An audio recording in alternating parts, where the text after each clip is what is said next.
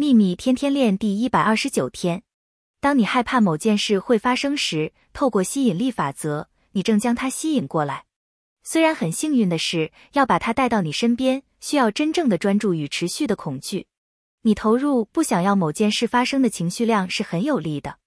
同时，当你对你不想要的结果保持如此强烈的恐惧时，也不可能带来你想要的事物。将你个人投入其中的恐惧从你不希望发生的事情中移开。现在，运用那股强而有力的能量，并将它导引至你想要的事物上。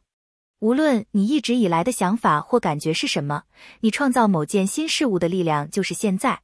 愿喜悦与你同在，朗达·拜恩。